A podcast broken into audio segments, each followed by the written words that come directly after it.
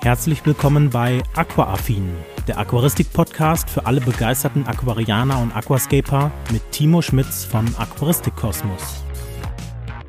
Und damit ganz herzlich willkommen zur 41. Folge des Aquaaffin Podcasts. Ja, heute habe ich wie immer natürlich zwei Themen dabei, die aber, glaube ich, diesmal unterschiedlicher eigentlich gar nicht sein können.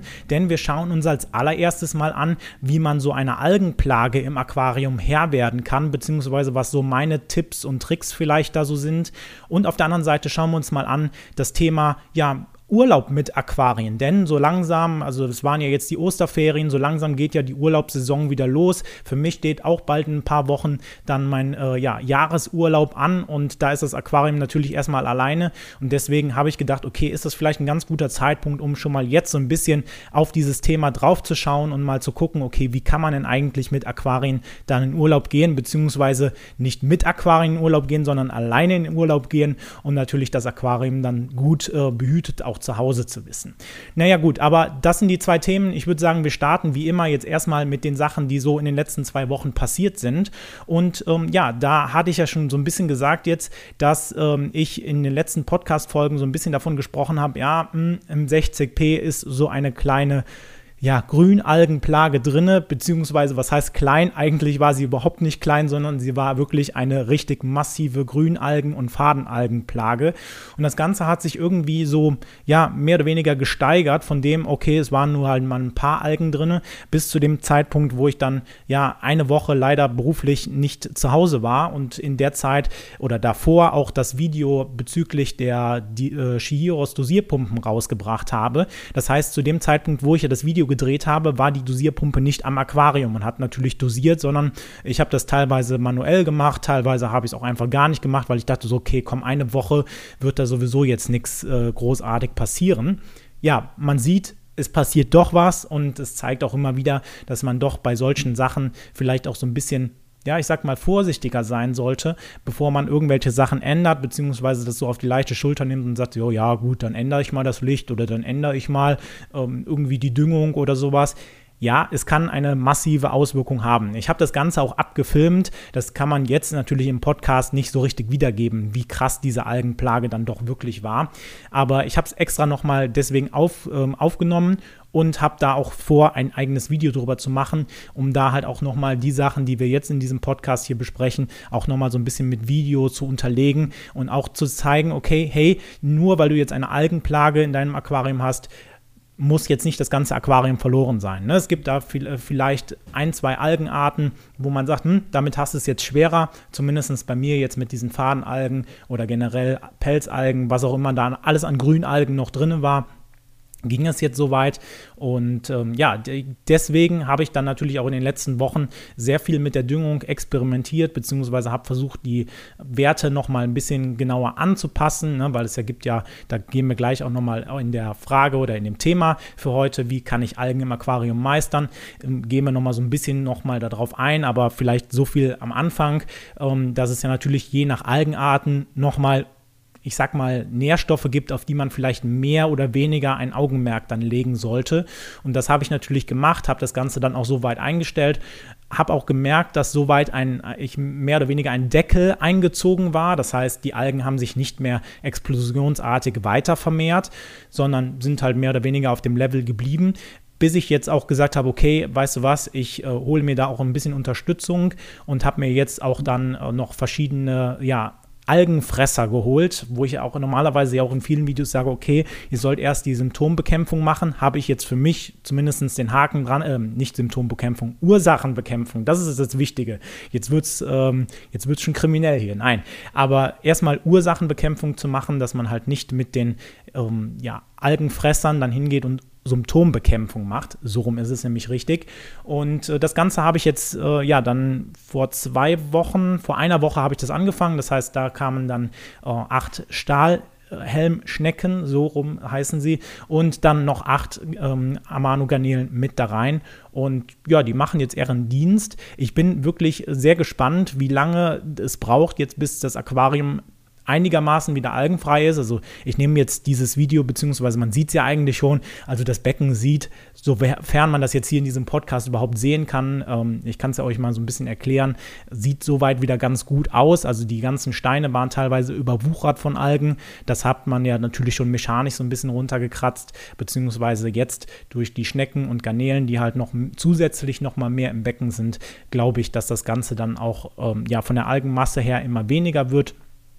Und ähm, ja, die Düngung ist angepasst, das heißt, die Ursachenbekämpfung ähm, ist aus meiner Sicht auch ähm, erledigt. Und dann bleibt mir jetzt eigentlich nichts anderes zu tun, als abzuwarten.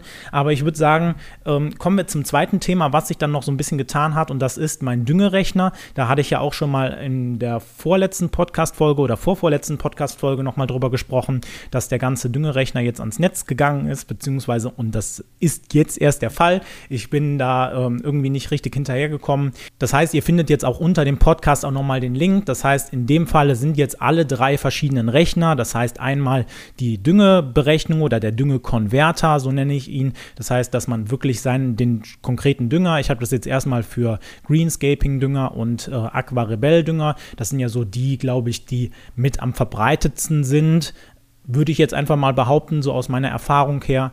Ähm, die habe ich jetzt erstmal damit reingepackt. Das heißt, die werden aber noch in Zukunft natürlich noch um andere ja, Düngehersteller erweitert. Dann gibt es noch die Verbrauchsrechnung, das heißt, dass ihr über einen Zeitraum von sieben Tagen da bei der ersten und zweiten Messung jeweils ihr eure Werte eintragen könnt. Dann errechnet dieser ähm, Rechner euch, wie viel euer Aquarium in, dem, an dem, in diesem Zeitraum pro Tag verbraucht hat. Und dann gibt es natürlich noch den Düngerechner oder den Düngungsempfehlungsrechner. Das heißt, da könnt ihr eintragen, ähm, wie der Verbrauch eurer Pflanzen war. Das heißt, Messung am ersten Tag, Messung am siebten Tag und dann eben entsprechend mitgeben, okay, möchte ich jetzt beispielsweise eine ähm, Düngung mit ähm, ja, Greenscaping, NPK, Eisen, was auch immer. Da könnt ihr die verschiedenen Dünger dann mitgeben. Bis zu vier ist da möglich.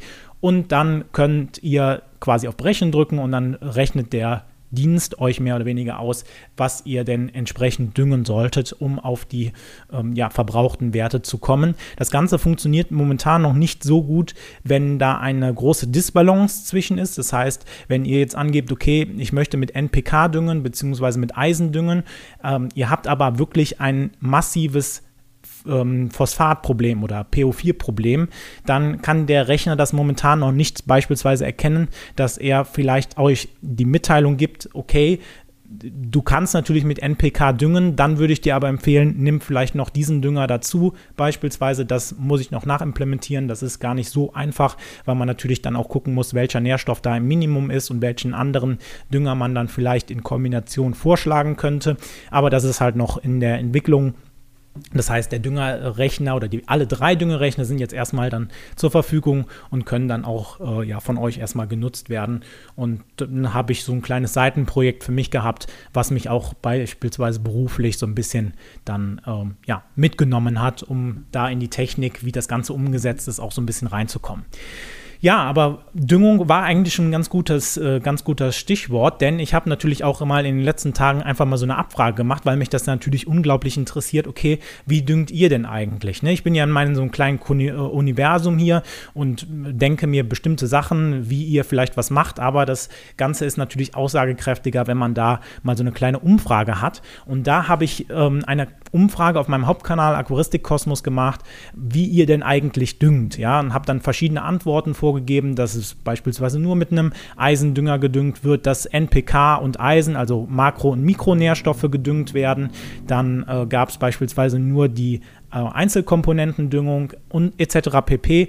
Und was gewonnen hat, was eigentlich ja gar nicht so abwägig ist, würde ich jetzt einfach mal sagen, ist einfach der Punkt, NPK und Eisen, das heißt Makro- und Mikronährstoffe. Und ähm, ich denke, das ist auch die Kombination, die wahrscheinlich so die einfachste im Handling ist. Denn wenn man sich das mal so überlegt, okay, Einzelkomponentendüngung ist natürlich so der, der Königsweg natürlich unter diesen ganzen Düngungen, so würde ich das jetzt mal äh, aus meiner Sicht vielleicht dann sagen.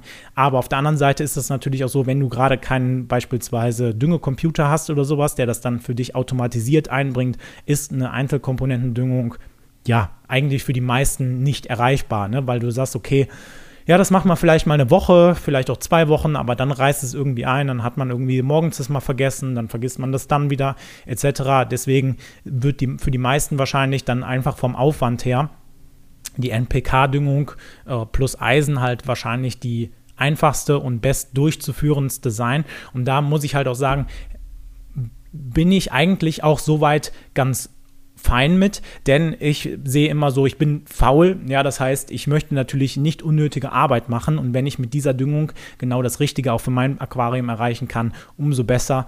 Und dann äh, kann man das Ganze entweder beispielsweise täglich natürlich düngen, dann hat man ähnliche Probleme natürlich wie bei der Einzelkomponentendüngung, aber man kann das Ganze natürlich auch etwas besser dann beispielsweise in Stoßdüngung düngen, das heißt, dass man vielleicht alle zwei Tage oder jede Woche das zu seinem Aquarium hinzuführt aber ja, von daher war das jetzt äh, gar nicht mal so abwägig und ähm, ja, bin mal gespannt, vielleicht ergibt sich daraus nochmal irgendein Use Case für den Düngerechner. Ähm, deswegen habe ich jetzt das Ganze jetzt hier auch mit erwähnt. Okay, so viel dann für den Moment. Ich denke, das sollte reichen. Und dann kommen wir zu den zwei eigentlichen Themen ja dieses Podcasts, nämlich wie kann ich eine Algenplage im Aquarium Herr werden? Das ist das erste Thema. Und da möchte ich erstmal vorneweg sagen, okay, das Ganze soll jetzt nicht konkret für jede einzelne Alge nochmal irgendwas aufzählen, denn ich glaube, es gibt genug äh, Videos auf YouTube, wo auch immer noch alles. Also da findet ihr wirklich für jede einzelne Alge, auch von anderen Kollegen, von mir, wirklich alles nochmal detailliert. Da möchte ich jetzt das nicht einfach alles wiederholen. Deswegen kommen wir einfach mal zu meinen Tipps, die ich jetzt auch so gerade hinter mir mit dem 60p doch eigentlich für ganz sinnvoll empfunden habe. Und da ist das erste natürlich, dass wir uns überlegen müssen, okay, woher könnten denn diese Algen kommen? Und in der Regel ist das Ganze irgendwie durch ein Ungleichgewicht begründet. Das heißt, das ist die Ursache in der Regel durch, äh, für dieses Algenwachstum. Da haben wir natürlich auf der einen Seite klassischerweise das Ungleichgewicht in den Nährstoffen. Ja, das heißt, das hatte ich ja jetzt in dem Falle wahrscheinlich auch, da ich halt auf einmal abrupt mit meiner Düngung aufgehört habe und dann natürlich das ganze Aquarium erstmal so mit ja komischer Nährstoffkombination für ein bis zwei Wochen zurechtkommen musste. Ne, das heißt, da haben wir auf der einen Seite das Problem, dass wenn mal irgendwo Ungleichgewichte in Nährstoffen sind, dann ist das für die Pflanzen ein Problem, aber für die Algen eigentlich nicht, weil die Algen auch mit wideren Bedingungen als die Pflanzen zurechtkommen und da dann halt vor allem das Wachstum des, der Algen stattfindet, wohingegen dann die Pflanzen sagen, na, hm, ich kann jetzt leider unter den Umständen, kann ich leider nicht mehr wachsen und die Algen freuen sich aber dann gerade darüber. Das ist halt das Erste. Das Zweite ist, dass viele Algen auch einfach bedingt bedingt sind durch ein Ungleichgewicht in der Beleuchtung. Das heißt, gerade wenn man jetzt zum Beispiel eine neue Beleuchtung bekommen hat oder plötzlich auf einmal die Beleuchtungsdauer massiv oder die Beleuchtungsintensität massiv erhöht, dann kann das natürlich auch einen Beitrag dazu leisten, dass beispielsweise Algen in deinem Aquarium entstehen können. Und es gibt keine Zeit, wo man sagt, so genau ab diesem Zeitpunkt werden jetzt Algen in deinem Aquarium entstehen und darunter nicht. Das heißt, das ist immer so ein Abwägungsprozess. Generell kann man sagen, dass je länger du dein Aquarium beleuchtest, desto mehr können deine Pflanzen natürlich Photosynthese betreiben, desto mehr Nährstoffe beispielsweise verbrauchen die Pflanzen auch. Das heißt, man müsste eigentlich mit zunehmender Beleuchtungsdauer und Intensität auch natürlich etwas mehr Dünger oder Nährstoffe generell ins Aquarium einbringen.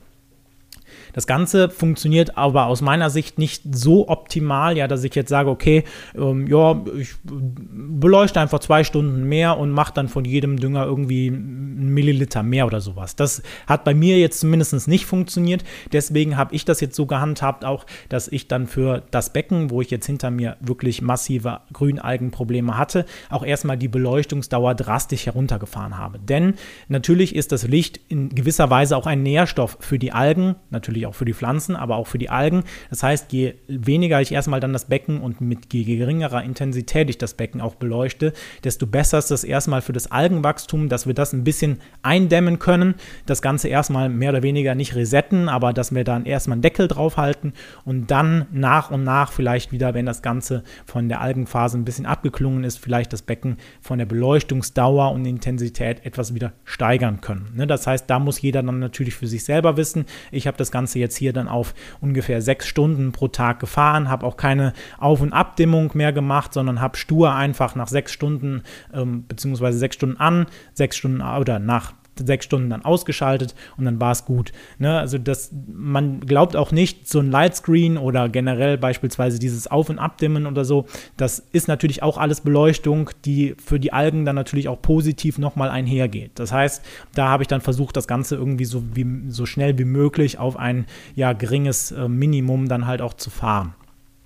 Auf der anderen Seite gibt es den Punkt, den habe ich bisher noch nicht so erlebt. Nachdem ich mich jetzt ein bisschen mehr damit äh, mit diesem Thema beschäftigt habe, habe ich das jetzt auch mal angefangen, wobei ich noch nicht weiß, ob ich das so durchhalten werde, dass oft auch angesprochen wird, okay, ähm, dadurch, dass dein Wasser beispielsweise organisch belastet ist. Ne? Jeder hat von uns irgendwelche Tiere im Aquarium, sei es, dass man halt vielleicht nur Garnelen und Schnecken hält, aber die meisten werden ja auch sicherlich äh, Fische im Aquarium haben und dementsprechend natürlich auch Kot, beziehungsweise dann halt Mulm, der sich dann halt im Aquarium ablagert und dann halt auch gewisse Ungleichgewichte ähm, ja, hervorrufen kann. Das heißt, da wird in der Regel gesagt, okay, guck mal, dass du den Mulm aus deinem Aquarium herausbekommst. Jetzt muss ich an der Stelle sagen, hm, ja, so richtig gemulmt habe ich in meinem Leben noch nicht. Ne? Also das heißt, ich hatte zwar mal so eine Mulmglocke, aber habe das nie so richtig gemacht. Und gerade auch wenn du einen Bodendecker hast, hm, finde ich jetzt irgendwie ein bisschen schwierig. Ich habe mir nichtsdestotrotz mal eine Mulmglocke geholt, um einfach auch so ein bisschen mal die Erfahrung damit zu sammeln, ob das vielleicht dann ein bisschen auch damit zusammenhängen kann.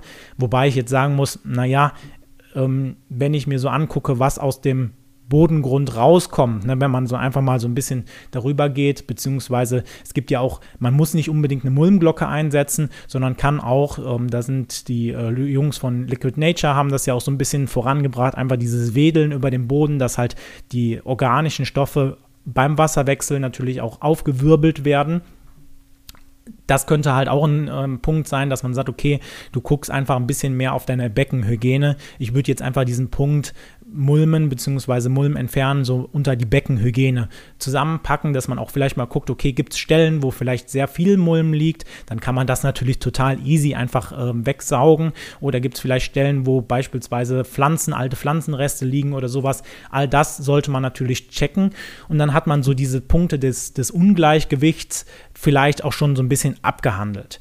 Auf der anderen Seite ist natürlich auch ein großer Punkt die mechanische Entfernung. Und da sollte man jetzt nicht einfach kopflos ähm, ja, versuchen, möglichst viele Algen so irgendwie versuchen loszumachen, sondern man sollte da ein bisschen mit, mit Verstand rangehen, dass das Ganze natürlich vor dem Wasserwechsel passiert. Denn was, was passiert, wenn wir das Ganze jetzt nach dem Wasserwechsel machen? Ja gut, dann machen wir unsere Scheiben sauber oder kratzen irgendwelche Algen davon ab und dann haben wir die ganzen Algensporen natürlich wieder im Aquarium, die sich dann im gesamten Aquarium verteilen und das kann ja auch nicht Sinn und Zweck sein. Das heißt, ihr solltet auf jeden Fall schauen, wenn ihr so ein Problem habt, dass ihr, bevor ihr den Wasserwechsel macht, so viele Algen wie möglich entfernt oder halt mit dem Wasserwechsel beispielsweise raussaugt. Gerade bei so Fadenalgen, die ich jetzt hatte, geht das ganz gut, dass man da einfach entweder die aufwickelt auf einem Stäbchen beispielsweise oder was auch total einfach ist, mit dem Schlauch an den Pflanzen langgehen, vielleicht so ein bisschen mal die Algen abzupfen, aber so dass halt die meisten Algensporen, die meisten Algen sofort mit dem Schlauch aus dem Aquarium heraus transportiert werden und dass man so die Algenmasse alleine schon zu keine Ahnung, 70, 80 Prozent oder sowas reduzieren kann und somit halt dann auch immer weniger Algenmasse nachher im Aquarium hat und dann beispielsweise Algenfresser, und da kommen wir jetzt im zweiten Punkt drauf, ähm, es nicht mehr ganz so schwer haben, dass das ganze Becken voll gewuchert ist mit Algen. Denn der nächste Schritt wäre aus meiner Sicht, und da bin ich so ein bisschen vielleicht von der vorherigen Meinung abgewichen, weil ich gesehen habe jetzt nach einer Woche, wie gut das eigentlich doch funktioniert, auch natürlich Algenfresser einsetzen. Algenfresser sollte man aus meiner Sicht wie immer nicht direkt einsetzen, aber ich habe jetzt auch noch einmal gesehen, okay, ähm, Garnelen in welcher Form auch immer, meistens natürlich Amano-Garnelen sind ja so die, die bekanntesten Algenfresser, würde ich jetzt mal sagen, an, äh, bei Garnelen aber auch natürlich Schnecken. Ich habe mir jetzt hier Stahlhelmschnecken ähm, geholt.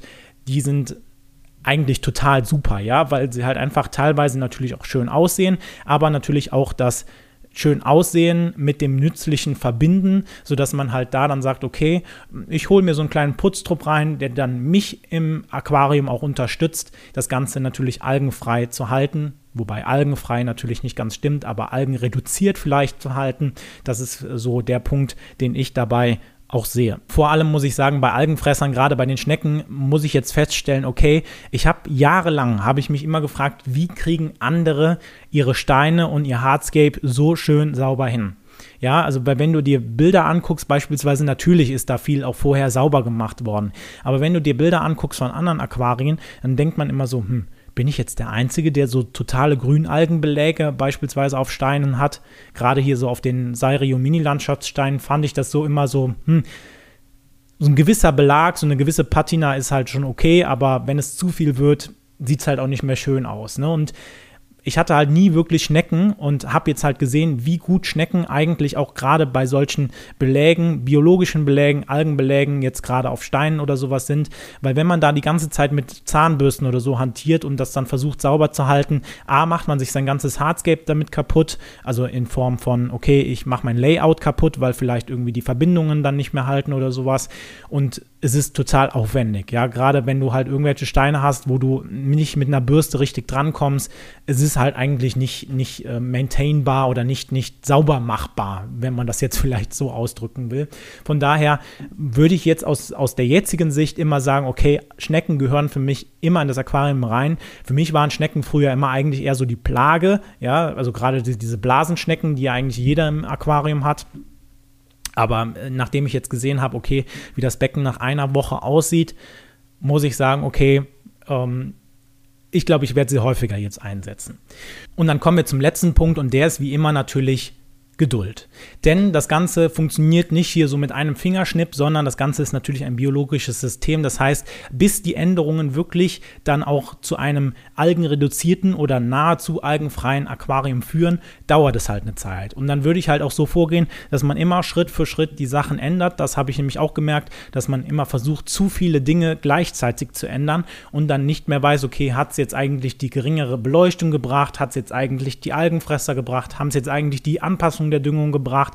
All das sollte man halt Schritt für Schritt machen, dass man halt auch für sich lernen kann, ähm, ja, wie man mit seinem Aquarium umzugehen hat. Gut, so viel jetzt zu dem Algenthema und dann kommen wir zu einem Thema, was hoffentlich ein wenig schöner ist, denn Urlaub mit Aquarien beziehungsweise wie kann ich eigentlich meine Aquarien auf einen Urlaub vorbereiten? Oder sollte ich das überhaupt machen? Muss man das? Keine Ahnung. Darauf gucken wir jetzt einfach mal so ein bisschen, denn bei mir steht jetzt in den nächsten Wochen auch dann mein Jahresurlaub an. Das heißt, ich werde zwei Wochen zu dem Zeitpunkt nicht zu Hause sein. Und da muss man sich natürlich dann auch mal Gedanken machen, okay, wie wird das ganze Becken denn beispielsweise auch betrieben, beziehungsweise wie werden die Fische gefüttert, etc. Und da habe ich gedacht, nehme ich euch einfach mal so ein bisschen auf die Reise mit, wie ich das Ganze handhabe, denn der ein oder andere wird sicherlich auch jetzt wieder dieses Jahr vor dem Problem stehen, okay, ich fahre in Urlaub und wie mache ich das denn eigentlich? Und jetzt muss man sagen, dass das Ganze natürlich auch wichtig ist für deine Pflanzen und für deine Fische. Ja, das heißt, wir müssen in der Zeit, in der du nicht da bist, natürlich sicherstellen, dass deine Fische natürlich überleben. Das heißt, dass sie gefüttert werden, aber auf der anderen Seite natürlich auch, dass deine Pflanzen weiter wachsen und dass das Ganze halt nicht so ausartet, dass du nach Hause kommst und beispielsweise auf einmal ein voll veralktes Aquarium vor dir hast. Dass da ein paar Algen vielleicht entstehen oder Ungleichgewichte, gar keine Frage, überhaupt gar kein Ding, wenn da beispielsweise keine Wasserwechsel gemacht werden oder sowas oder die die Düngung anders gehandhabt wird. Das passiert natürlich, aber wir wollen natürlich ein einigermaßen gutes Becken trotzdem noch wieder nach dem Urlaub zurückbekommen. Und da ist für mich so der Punkt gewesen, dass ich die letzten Jahre oder als ich angefangen habe, immer relativ knapp vorm Urlaub angefangen habe und habe mir jetzt halt letztes Jahr mal so einen, so einen Schritt-für-Schritt-Plan gemacht, nachdem ich jetzt immer vorgehen möchte, wenn ich halt in Urlaub gehe, dass das Ganze halt nicht irgendwie so ein oder zwei Tage vor dem Urlaub selber passiert, weil da passieren dann meistens die Probleme oder da tauchen dann die Probleme auf, weswegen es dann meistens noch vor dem Urlaub mit Aquarien dann halt relativ hektisch werden kann. Und da ist natürlich die, der erste oder der, der Zeitraum, den ich jetzt dabei habe, ist ungefähr zwei Wochen. Das heißt, die zwei Wochen vor dem Urlaub mache ich erstmal meine ganz normale Beckenpflege, auch mit einem Wasserwechsel und schaue mir vielleicht auch mal das Aquarium was genauer an. Okay, gibt es vielleicht Pflanzen, die auch nochmal zurückgeschnitten werden müssen? Weil wenn man jetzt von einem Zeitraum von zwei Wochen Urlaub ausgeht, dann ähm, kann man ja sagen, dass von dem Zeitpunkt, wo ich mir das Aquarium angucke, bis zu dem Zeitpunkt, wo ich wieder aus dem Urlaub da bin, vielleicht so drei bis vier Wochen vergehen können. Das heißt, da kann vielleicht die ein oder andere Pflanze, die dann, ja, ich sag mal, ein Rückschnitt schon bedürfte, auch etwas zu groß werden und deswegen sollte man die dann halt vielleicht etwas vorher dann auch schneiden um dem Ganzen so ein bisschen Herr zu werden, dass die Pflanzen zu groß werden, beziehungsweise beispielsweise Bodendecker einfach zu dick werden in der Zeit, in der man nicht da ist. Deswegen sollte man das in dem Falle vorher machen. Weiterhin sollte man auch vielleicht mal schauen, okay, was nutze ich denn noch zusätzlich am Aquarium? Habe ich beispielsweise eine CO2-Anlage noch am Aquarium? Ja, dann sollte ich schauen, habe ich da noch genug CO2 drinne? Das Ganze funktioniert jetzt nicht so gut, wenn man da einfach nur auf das Barometer guckt. Vielleicht kann man die Flasche einfach mal wiegen und einfach mal gucken, okay, wie viel Gramm ist denn noch oder wie viel Kilo ist denn noch in der Flasche drin. Das wirst du ja sicherlich dann auch wissen, wenn du eine CO2-Anlage hast. Nutze ich beispielsweise Dünger, der automatisiert in mein Aquarium eingebracht wird, dann sollte ich natürlich gucken, sind die Vorratsbehälter noch so weit voll, dass ich damit über den Urlaub drüber komme. Das sind halt alles so Punkte, wo ich sage, okay, das sollte ich vorher mal machen. Und dann würde ich auch nochmal schauen, okay, je nachdem, was du für einen Filter hast, beispielsweise Außen- oder Innenfilter, kann das etwas unterschiedlich sein, aber müsste vielleicht mein Filter nochmal gereinigt werden.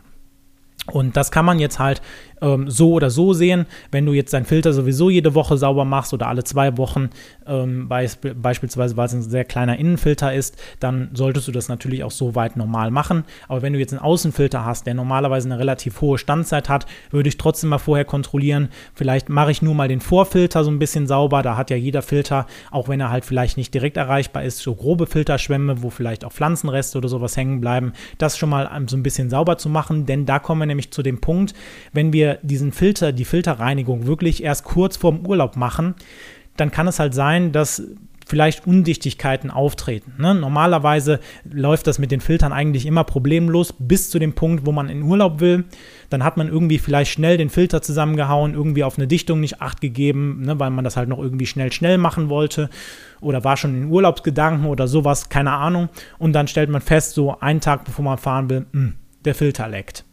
Also gerade bei Außenfiltern jetzt zumindest. Und das hatte ich halt auch schon mal, bevor ich in Urlaub gefahren bin.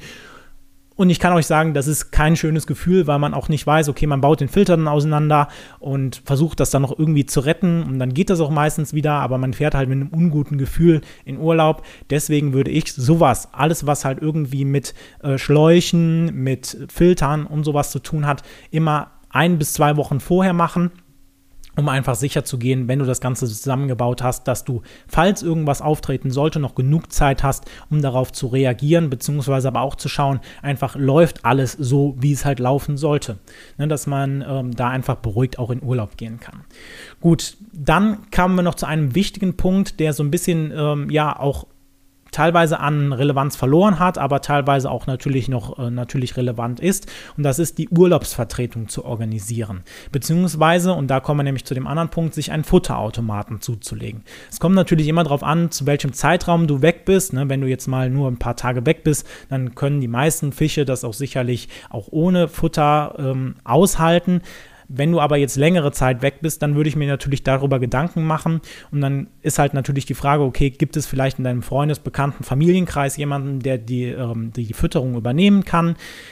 ist nicht immer möglich. Dann gibt es aber ja jetzt in der heutigen Zeit auch wirklich von diversesten Herstellern Futterautomaten, die man sich dann noch kaufen kann, um halt dann ähm, ja, Futter für die Fische einzubringen.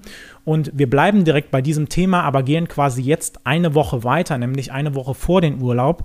Und das heißt für mich eigentlich, wenn wir bei diesem Thema Futterautomat bleiben, beschäftige dich vorher mit diesem Futterautomaten und schaue einfach auch mal, ob du den Futterautomaten vielleicht mal für ein oder zwei Tage am Aquarium betreibst und mal schaust, ob das Ganze so funktioniert, wie du es überlegt hast. Denn es bringt nichts, wenn du den Futterautomaten an dem Tag, an dem du in den Urlaub gehst, auf das Aquarium setzt, noch schön programmierst und sagst so, ich bin dann weg.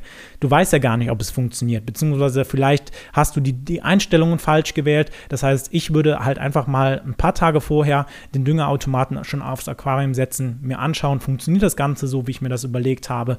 Und dann bist du da, was die Düngung, äh, was die Fütterung dann auch angeht, auf der richtigen oder auf der sicheren Seite. Ebenso würde ich natürlich ganz normal weiterhin meine Beckenpflege machen. Das heißt, auch nochmal einen schönen großen Wasserwechsel machen, um vielleicht, gerade wenn du jetzt irgendwie Dünger noch mit ein einbringst, das alles nochmal auf ein normales Maß runterzubringen. Und dann ist die Woche eigentlich vorm Urlaub soweit auch für mich durch. und dann kommen wir eigentlich zu dem Tag, an dem du in Urlaub fährst oder der Tag davor.